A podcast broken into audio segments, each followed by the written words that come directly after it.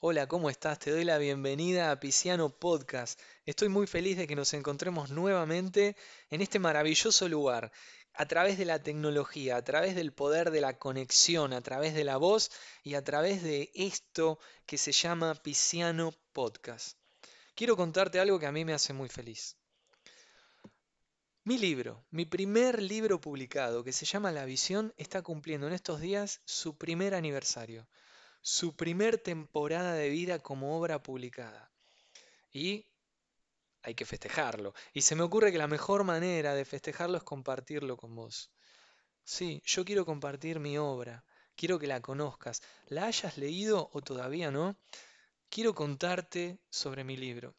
En un principio había pensado que la mejor manera era hacer un podcast dividido en episodios, un episodio por capítulo, en el que yo leyera el libro un audiolibro, había pensado. O sea, el escritor leyendo su obra. Pero después me pareció como algo distante, como algo súper sencillo. Y me parece que la mejor manera de contarte el libro es que lo podamos analizar juntos. Es que lo podamos estudiar juntos, por así decirlo, entenderlo. Y lo mejor de todo sería que el mensaje que contiene el libro lo podamos llevar a la práctica juntos porque es fácil hablar, es fácil escribir, o no tanto, pero la vida no se tiene que quedar en dichos, en palabras o en pensamientos. La vida hay que, hay que actuarla, hay que accionarla. Entonces, el escritor puede escribir un libro, pero hay que llevarlo a la práctica. Esto me lo digo a mí, te lo digo a vos con todo lo que te propongas en tu vida. No por haber escrito un libro me está dando una certificación de que yo soy un maestro en el tema, ¿no es cierto? La práctica hace al maestro, en realidad. Y, hay que disfrutar el camino, ¿sí? Y disfrutar el camino es parte de la práctica. Yo soy Sebastián Sainz, ese es mi nombre de persona humana que vive en el planeta Tierra. Y soy pisciano, ese es mi nombre de escritor, es mi nombre artístico. No estoy mencionando nada más mi signo zodiacal. Para aquellas personas que saben sobre los signos y astrología eh, y están en el tema, cuando las personas nacemos tenemos nuestro signo solar que está referido al día y nos dice, bueno, vos naciste en este día, entonces sos de determinado signo. Pero lo cierto es que también tenemos un ascendente y un signo lunar. Se podría decir que en nuestra carta natal nosotros tenemos tres signos que conforman una identidad y hasta ahí vamos a mencionarlo porque en realidad no somos un solo signo, somos un todo y la vida no queda en la astrología nada más porque además lo que propone el libro es ir más allá de todas las apariencias. Ahora vamos a profundizar un poco de lo que va la visión. Bueno, volviendo al tema de los signos, en el día que yo nací, a la hora en que yo nací, en el lugar donde yo nací, coincide que el signo solar, el signo lunar y el, ascendente es Pisces. Soy triple Pisces. Y esto lo descubrí a una edad bastante avanzada en mi vida. Bueno, no, soy una persona joven. Todos somos jóvenes, hay que pensarlo así. Pero quiero decir que esto no es algo que yo haya descubierto en la primaria o en la secundaria, sino estamos hablando de ya eh, una vez que terminé la universidad, a punto de terminar la universidad, yo descubro que soy de otro signo al que pensaba que era. Las personas que nacimos el 19 de febrero tendemos a pensar que somos de Acuario. En un determinado momento del día, la gente que nace en esa fecha es de Acuario, pero el horario cambia el signo. Y yo nací en el horario que ya era otro signo. Me enteré de esto ya cuando era bastante grande y fue como, wow, descubrir algo de mí. Descubrir algo de Sebastián Sainz. Y en la vida vamos haciendo descubrimientos. No todo es tan sencillo. Uno se va conociendo. Eso me hace acordar a la frase, conócete a ti mismo. Y esa frase, conócete a ti mismo, la tenemos que tener en cuenta y llevarla a todo nivel. No nada más a un nivel de apariencia superficial, a un nivel de ego, a un nivel de persona. Vayamos más allá. Ahora vamos a ir tocando esos temas. Descubrirme como pisciano fue darme cuenta por qué me pasaban ciertas cosas, en el sentido psíquicas, ¿no? De, de percepción. ¿Por qué yo percibía esto de mí? ¿Por qué sentía aquello lo otro? Y lo mismo me pasó con la escritura. Yo escribía desde pequeño. Escribía cartas de amor, en secreto sin que me viera mi madre, sin que me vieran mis hermanos. Escribía historias, historias que cuando algún padre mío pasaba cerca las escondía porque me daba vergüenza mostrar lo que, lo que estaba haciendo, que era escribir. Esto es algo que le pasa a muchos escritores y escritoras, ¿no? Escriben, escriben, escriben, escriben y no se animan a mostrarlo. Por un lado es bueno porque si escribimos para otro, no estamos siendo fieles con nosotros mismos. La persona que escribe, la que escribe desde el corazón, la que escribe desde la necesidad, entre comillas, llamemos, sabe realmente que es un llamado de su alma, un llamado de expresión. Por eso digo necesidad, entre comillas. Por eso digo que la persona que escribe sabe realmente que está escribiendo por ella misma y no para ser leído por otros. El motor pasa por otro lado, no para que te lean los demás, porque si no estamos perdiendo el foco, es como querer agradarle a los demás, ¿no? Y nos estamos olvidando de nosotros mismos. Cuestión, he descubierto que la escritura en mi camino era fundamental. Como les decía, comencé a escribir desde pequeño, luego estudié periodismo deportivo, luego em, la licenciatura en comunicación audiovisual. Siempre estuve escribiendo, siempre me atrapó esto de escribir. Em, novia que tenía le escribía cosas y, era como que salía de mi ser hasta que un día dije, quiero escribir un libro. Quiero escribir sobre esto que me apasiona. Comencé el trabajo a lo largo de dos años en un momento muy difícil de mi vida y terminó en un libro maravilloso, en una gran alegría para mi vida y para mí. Ese libro se llama La visión y como les estaba contando, está cumpliendo su primer aniversario. Entonces lo que se me ocurrió es compartir este libro con ustedes y hacer emisiones dedicadas al libro cada episodio dedicado a un capítulo. Hoy vamos a comenzar por el prólogo, el prólogo del libro, el prólogo del podcast, el episodio prólogo, ¿se entiende? Y así vamos a ir continuando. Les voy a leer lo primero. Dije que esto no va a ser un audiolibro, así que vamos a ir de apartes. Les voy a leer lo primero que aparece en el libro cuando ustedes lo abren. Yo en este momento tengo mi libro La visión en manos y lo estoy abriendo y lo primero que se lee es lo siguiente.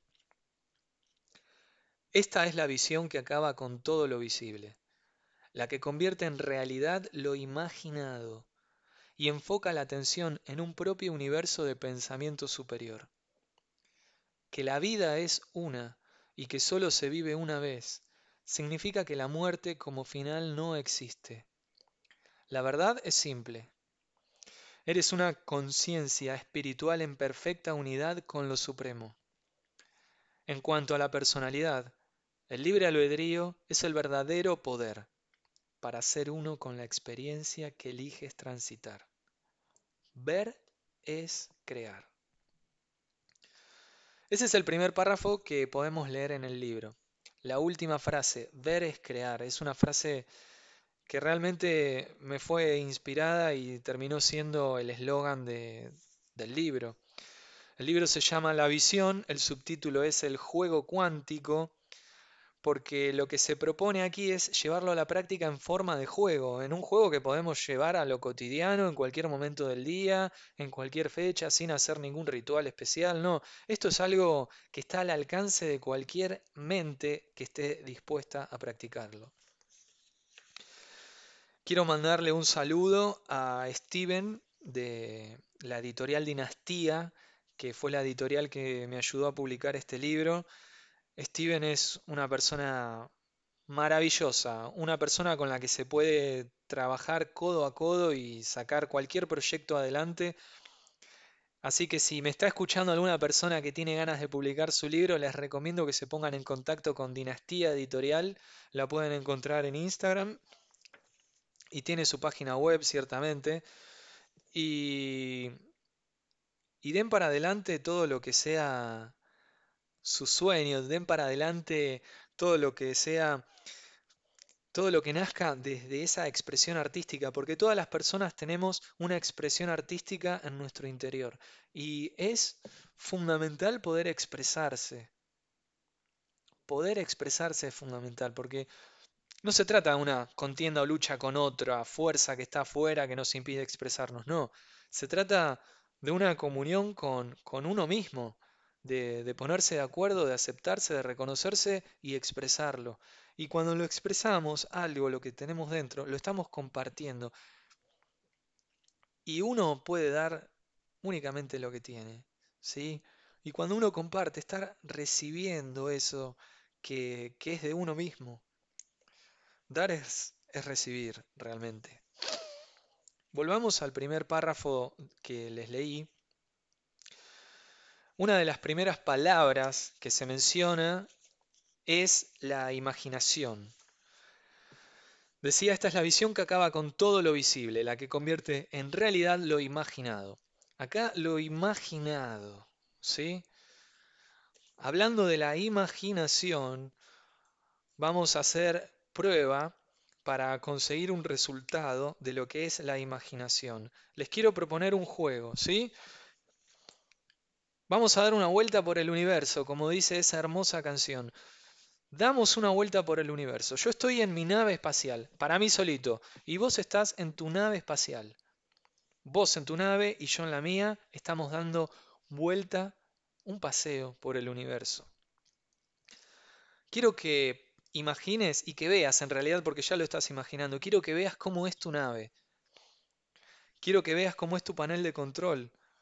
Quiero que veas a través de la cabina de comando de tu nave ¿Cómo estoy manejando yo mi nave espacial? Quiero que veas la forma de mi nave espacial. Ya estás viendo todo. Es muy sencillo. Y ahora despleguemos un poco la mirada hacia el horizonte. El universo infinito se abre. Vemos el horizonte, el paisaje. ¿Hay estrellas? ¿Hay planetas? ¿Alguna nebulosa? ¿Hay soles? ¿Hay velocidad en nuestro viaje? Todo lo que yo te pregunté, tu imaginación te lo contestó, lo pudiste ver. Eso es así. La imaginación funciona todo el tiempo. Absolutamente todo el tiempo funciona la imaginación. Todos, mejor dicho, todas las personas tenemos el don de la imaginación. La imaginación es parte de nuestro ser. Con la imaginación creamos. ¿Y qué se puede crear? Si estamos con atención en la creación que estamos eligiendo, la creación es creatividad. Si estamos desatentos con la imaginación y la creación, ¿será creatividad o será destrucción? Vamos a ir despacio. Yo les pregunto esto porque destruir es otra forma de crear. ¿Sí? Son dos caras de una misma moneda. Pero ¿a qué me refiero con esto de crear y de destruir? La imaginación va con nosotros a todas partes. Con la imaginación yo imaginé que quería escribir un libro. Con la imaginación, yo me imaginé como escritor. Con la imaginación, yo me puse un nombre de escritor, Pisiano. Y les decía, mi nombre de persona es Sebastián Sainz, mi nombre de escritor es Pisiano. Y así puedo tener tantos nombres como yo quiera. Y así a lo largo de un día yo tengo tantos nombres como me doy cuenta y como no me doy cuenta. Así a lo largo del día yo me estoy renombrando constantemente a cada instante. ¿Cómo que me estoy renombrando a cada instante? Sí. A cada instante estoy viviendo, a cada instante hay vida, a cada instante hay situaciones, a cada instante hay pensamientos. Siempre va a haber pensamientos. Siempre va a haber percepción. Este es el universo de la percepción. Ahora vamos para allá. Pero siempre va a haber pensamiento, siempre va a haber percepción, siempre va a haber un instante con algo. Y siempre mi mente va a estar reaccionando a eso que estoy viviendo. Y siempre, en algún lugar de mi ser, me voy a estar justificando con esa situación. ¿Quién soy en esto que estoy viviendo? ¿Quién soy en este instante? Me puedo sentir afectado por algo y ahí me renombré como un ser afectado. Me puedo sentir víctima y ahí me renombré como víctima. Me puedo sentir como un campeón comparándome contra otras personas. Me puedo percibir de tantas maneras que ustedes saben, que ustedes viven cotidianamente.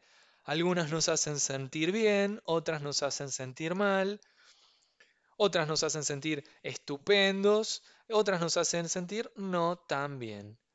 Pero siempre estamos como si nos moviéramos en una regla, de milímetro a centímetro, y siempre moviéndonos en una escala siempre moviéndonos de grado en grado. ¿Se entiende? Siempre nos estamos renombrando. Algunas veces nos podemos renombrar y renombrar y renombrar de la misma manera. Pero todo es producto de la imaginación. En la imaginación tenemos nuestra percepción. ¿Y por qué ¿Por qué pasa esto? Porque nosotros vivimos en un mundo. Y cuando digo mundo no me estoy refiriendo al planeta, a lo sólido, a la tierra, no. El mundo es lo que vemos. ¿Y qué es lo que estamos viendo? Estamos viendo que hay formas, que hay renombres. Voy estoy jugando con esta palabra de renombre, ¿sí? Si hay formas, hay adjetivos, hay calificaciones, hay consideraciones, hay distintas opiniones, hay argumentos, hay distintas personas, hay aspectos, hay colores, hay clima, hay tiempo, hay un montón de cosas, hay una multiplicidad y multiplicidad de, de formas, ¿sí? Esas formas, algunas sólidas, otras abstractas, las aplicamos con nosotros, nos identificamos, nos comparamos, nos ponemos, nos posicionamos. Son contrastes. El blanco, el negro. Yo siempre soy blanco, nunca soy negro. Yo siempre soy oscuro, nunca soy claro. Pero siempre nos estamos posicionando. Y aún sin posicionarnos, cuando rechazamos una postura, aunque digamos que la verdad no soy de ninguno de los dos, pero esta no me gusta, estamos haciendo exactamente lo mismo. En el mundo en el que vivimos, cualquier argumento va a ser real para nosotros. Pensemos iguales o diferente. Cualquier argumento nos da la razón y la razón es una forma más. Entonces, ¿dónde vivimos? Vivimos en un mundo de formas. ¿Y por qué vivimos en un mundo de formas? Porque vemos formas, porque vemos distancia, porque vemos aspectos. Si hay formas, hay distancia. Si hay distancia, hay separación. Entonces vivimos en un, mundo de separación. ¿Por qué? Porque vemos un mundo de separación. ¿Y por qué vemos un mundo de separación? Porque nuestro sistema de pensamiento que rige nuestra percepción es un sistema de pensamiento de separación. ¿Y tiene algo de malo eso? La pregunta la podés responder. Puede ser sí, puede ser no. ¿Importa la respuesta? No. ¿Qué es lo que importa? Importa si ese sistema de pensamiento que rige nuestra vida y que vemos manifestado en el mundo que vivimos y en el que nos expresamos, nos da una vida en paz. ¿Vivimos en paz o vivimos en conflicto?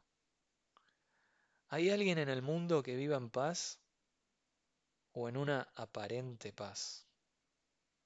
¿Es lo mismo la paz que una aparente paz? ¿Hay paz en la riqueza? ¿Hay paz en la pobreza? ¿Hay paz en alguna forma? ¿Hay paz en algún aspecto? Vayamos por más. ¿Hay paz en la separación? ¿Y dónde está la separación? En nuestra mente, porque en nuestra mente está nuestra creencia dominante, que es el sistema de pensamiento de separación. Volviendo con el juego del renombre, cuando nosotros nos calificamos, opinamos sobre nosotros, nos renombramos, nos estamos limitando. Nos estamos adjudicando una determinada forma. Si todavía no leíste la visión, con cada episodio de este podcast vas a poder enterarte de todo lo que dice el libro. Porque el libro lo que propone es un sistema de pensamiento alternativo. Y el sistema de pensamiento alternativo en este mundo de las formas, si tenemos un sistema de pensamiento basado en la separación, el otro lado de la luna va a ser un sistema de pensamiento basado en la no separación. El sistema de pensamiento de separación por filosofías milenarias se llamó la dualidad. Si hay uno, hay dos, hay dualidad. El sistema de pensamiento basado en la no separación se conoce como no dualista o no dual. No hay uno, no hay dos. No hay blanco, no hay negro, no hay día, no hay noche, y así podemos estar.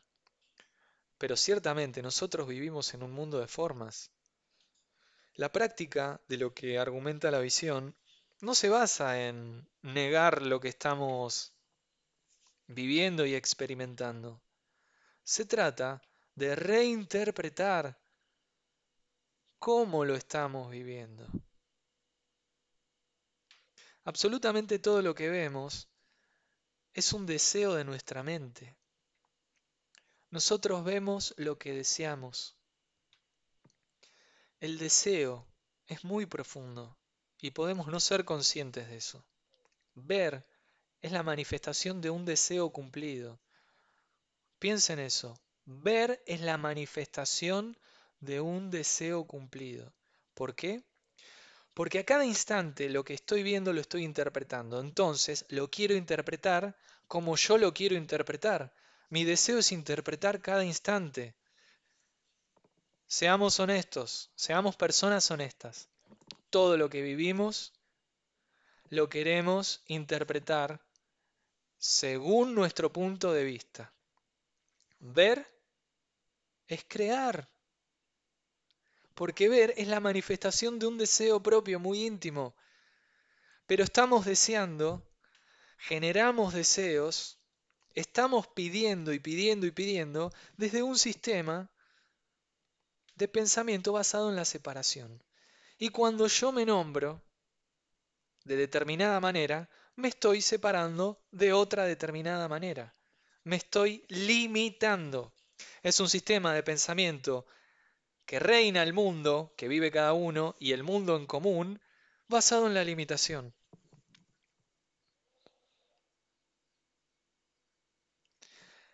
Lo que proponemos acá es crucial y fundamental para cambiar tu vida, para cambiar mi vida. Tu vida no está mal. O sea, No, no, no tenés que cambiar porque alguien escribió un libro que te dice, estamos pensando de determinada manera. No.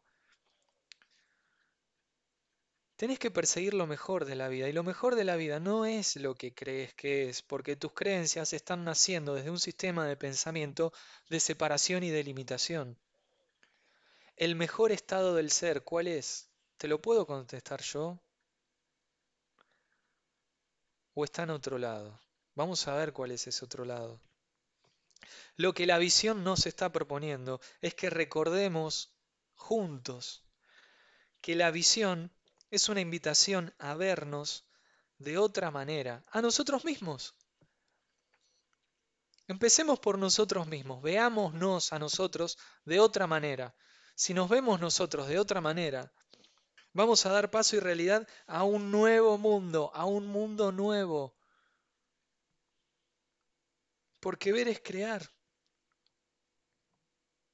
Ahora volvamos de nuevo a nuestras naves espaciales y estamos volando por el universo. Ahora te voy a hacer jugar un poco con mi imaginación. Estamos volando por el universo, estamos volando entre las estrellas que iluminan una vasta y profunda materia oscura. Estamos yendo, no sabemos a dónde, pero estamos viajando y parece que vamos hacia adelante. Entonces yo te hablo de mi nave a tu nave y te pregunto, ¿hacia dónde va todo esto? ¿Cuáles son los límites de este universo? O sea, ¿dónde está el universo? ¿Dónde fue creado? ¿Qué lo sostiene? ¿Adentro de qué está? Mirá ese planeta. Míralo. Decime si no es una roca que está flotando y girando en el medio de la nada. Esa nada misma. ¿Está girando adentro de dónde? Esas son algunas preguntas que te puedo llegar a hacer y te puedo llegar a hablar un montón de tiempo y por ahí vas a querer navegar solita o solito por el espacio. Pero sigamos juntos en este viaje. Van apareciendo planetas, algunos muy coloridos, brillantes, algunos apagados, algunos son gigantes y otros muy pequeños. Hay estrellas que llaman nuestra atención, de lo lindas que son, de los brillantes, luminosas que son. Aparecen los soles, son ardientes, son incandescentes. Aparecen las lunas, Lunas que parecen sin vida, lunas que parecen deshidratadas, pero sin embargo vemos que todo en el universo se está moviendo, todo se mueve. Entonces es innegable para nosotros que en todas partes, aunque no sepamos qué es lo que estamos viendo, hay vida. El universo es infinito, infinito porque no se puede calcular, no infinito porque es ilimitado. La ciencia dice que el universo es infinito porque no hay una, tecnología capaz de medir el universo, capaz de medir los límites. ¿Encontraron los límites del universo? No, pareciera que los límites del universo es la capacidad de la humanidad por descubrir el universo. El universo está vivo, vivo, se mueve, no está inerte. Refulge de luz aún en esta oscura materia que te mencioné antes.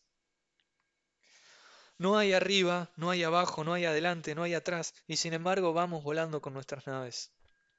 ¿A dónde vamos? ¿Cuál es la dirección, la dirección específica? ¿A dónde nos dirigimos? Entonces te pregunto, ¿hacia dónde va la vida?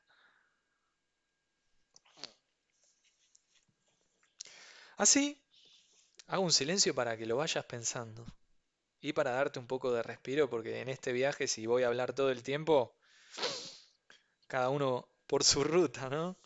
Sigamos, sigamos un poco. Entonces, podemos avanzar por el universo y yo te voy haciendo preguntas, preguntas, preguntas. ¿Sabes por qué? Porque vienen pensamientos. Me vienen pensamientos. Pensamientos que merodean mi mente. Pensamientos repetitivos. Son pensamientos que hasta me pueden preocupar porque si estamos viajando y vemos que hay muchas piedras volando alrededor nuestro, vamos a decir, estos son asteroides, tengamos cuidado, vayamos por otro lado.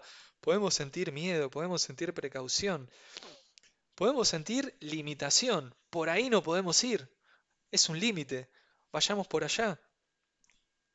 Vemos límites, aún en el universo, porque nuestro mundo está donde estamos nosotros. El mundo no es un planeta, el mundo es lo que vemos. Y entonces, te hago esta pregunta. ¿Acaso los límites demarcan lo desconocido o le ponen punto final a la incertidumbre? ¿Me repetís? No te presté atención, me vas a decir. ¿Los límites demarcan lo desconocido? El universo para nosotros es desconocido. Se lo llama infinito porque no se sabe nada más de él, hasta dónde va, qué es, qué hace, a, dónde va. Pero la palabra infinito lo está limitando, la palabra infinito es un límite. Estamos poniendo un límite a lo desconocido. ¿Son los límites la verdad misma del conocimiento? Nosotros usamos palabras para definir.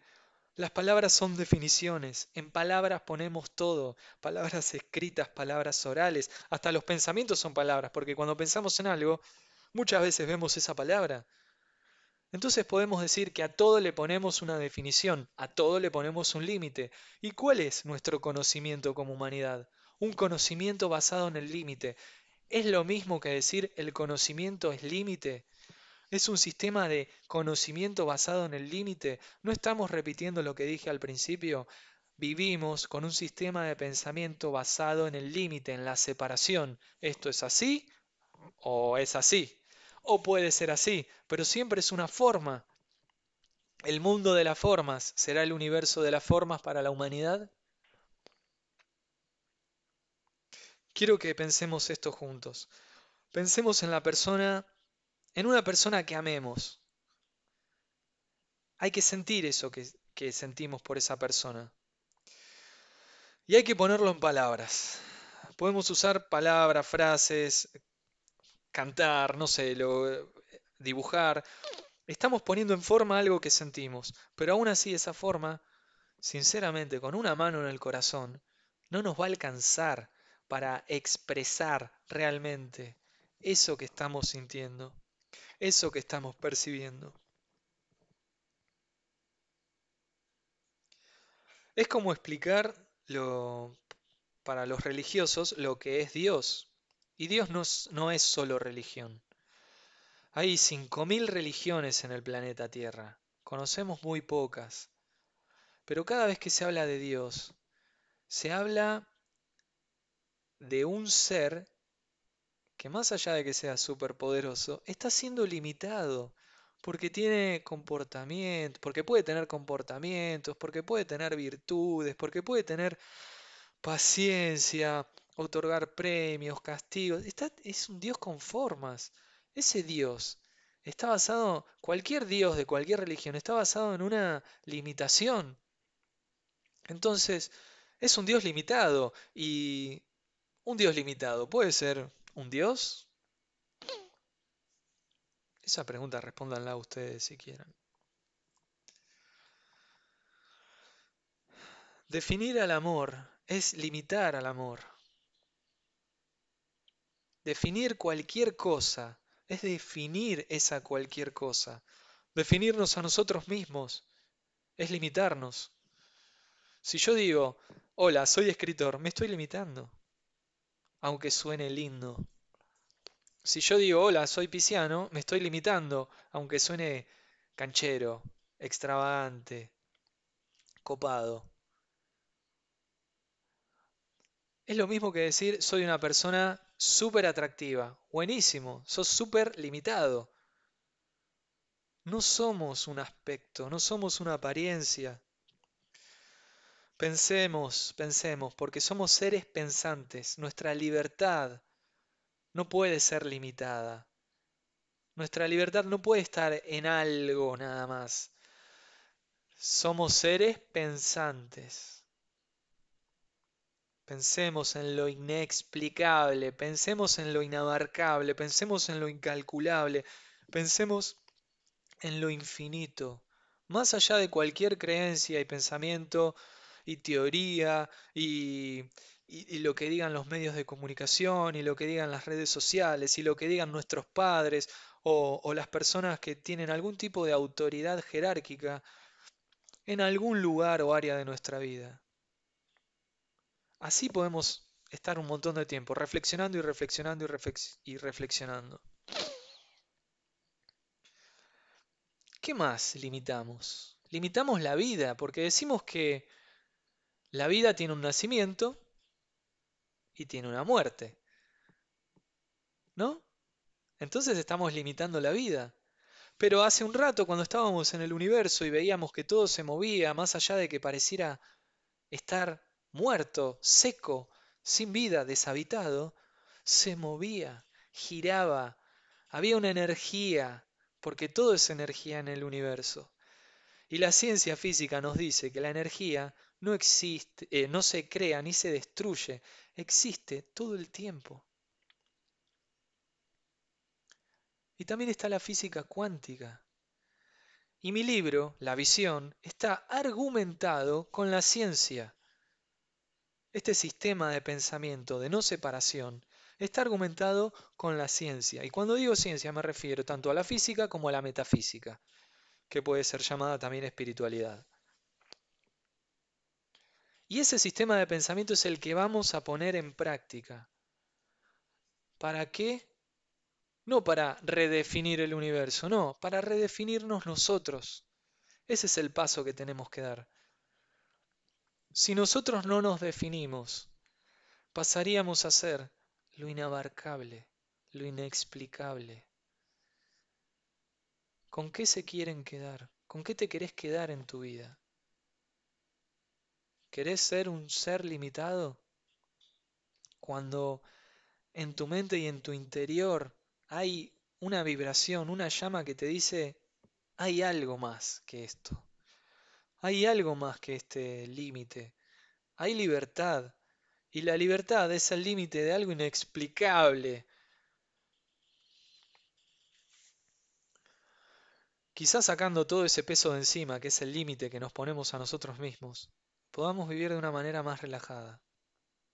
Podamos vivir una vida mejor. Ese mundo nuevo que digo. Esa libertad, esa ruptura de límite, es el viaje de conocerse a uno mismo. ¿Quién soy si no tengo ninguna definición puesta sobre mí? ¿Quién soy si no tengo ninguna definición puesta sobre mí? ¿Quién soy si no defino la vida en un principio y en un final? En un nacimiento y en una muerte. La muerte es terrible para nosotros. Algunos te dicen que hay que usarla como motivación, pero ¿qué es la muerte en sí sino otro tipo de límite? Si es límite, la muerte es que tiene un principio y un final, como la muerte misma significa para nosotros. ¿Y qué tiene un principio y un final en nuestra vida cotidiana? Absolutamente todo. Nos podemos hacer una bebida, un mate, un té, y cuando lo tomamos y el líquido ya no está más en ese recipiente, se acabó, se terminó, se murió, finalizó.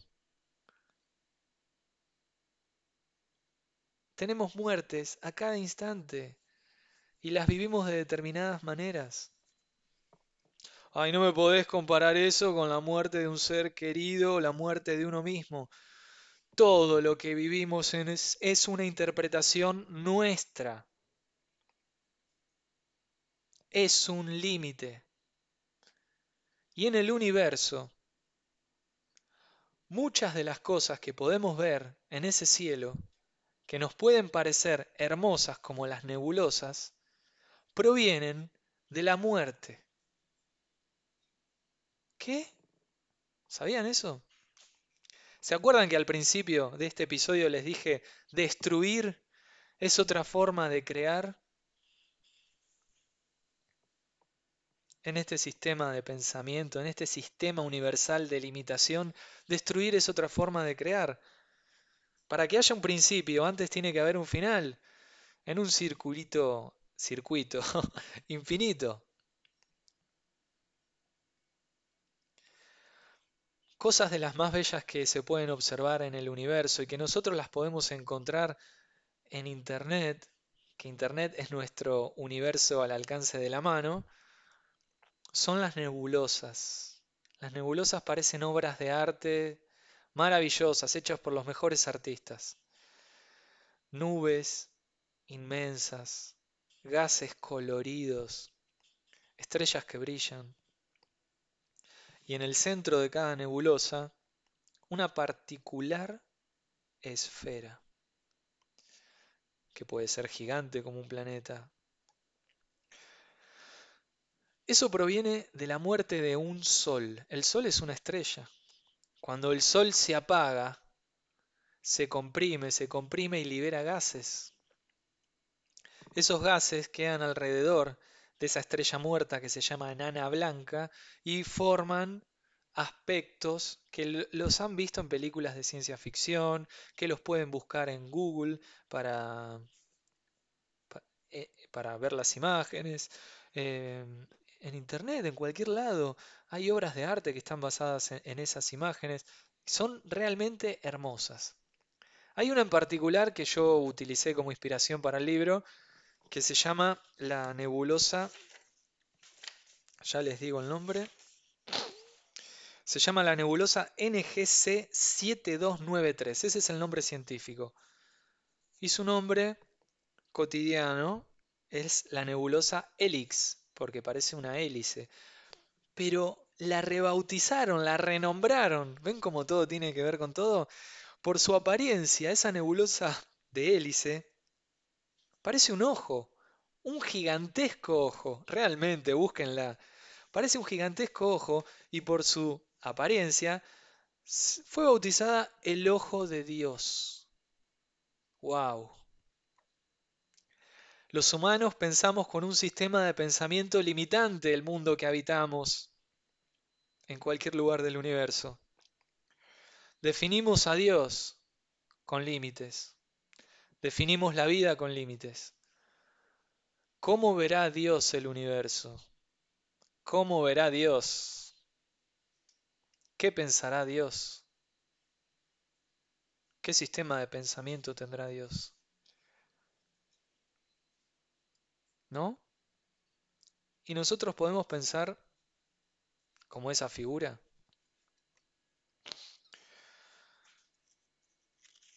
Todo Absolutamente todo lo que vivimos es procesado por nuestra mente,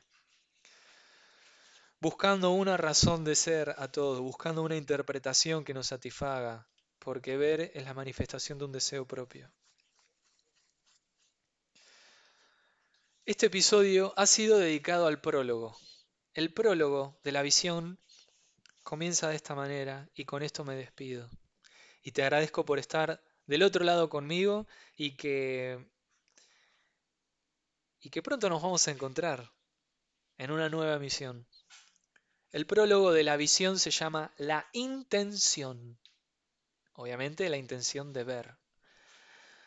Y dice, la muerte de un cuerpo cósmico puede ser un proceso asombroso, una secuencia de transformación que en sus últimos movimientos irradie los primeros destellos de una sutil e incontenible luz.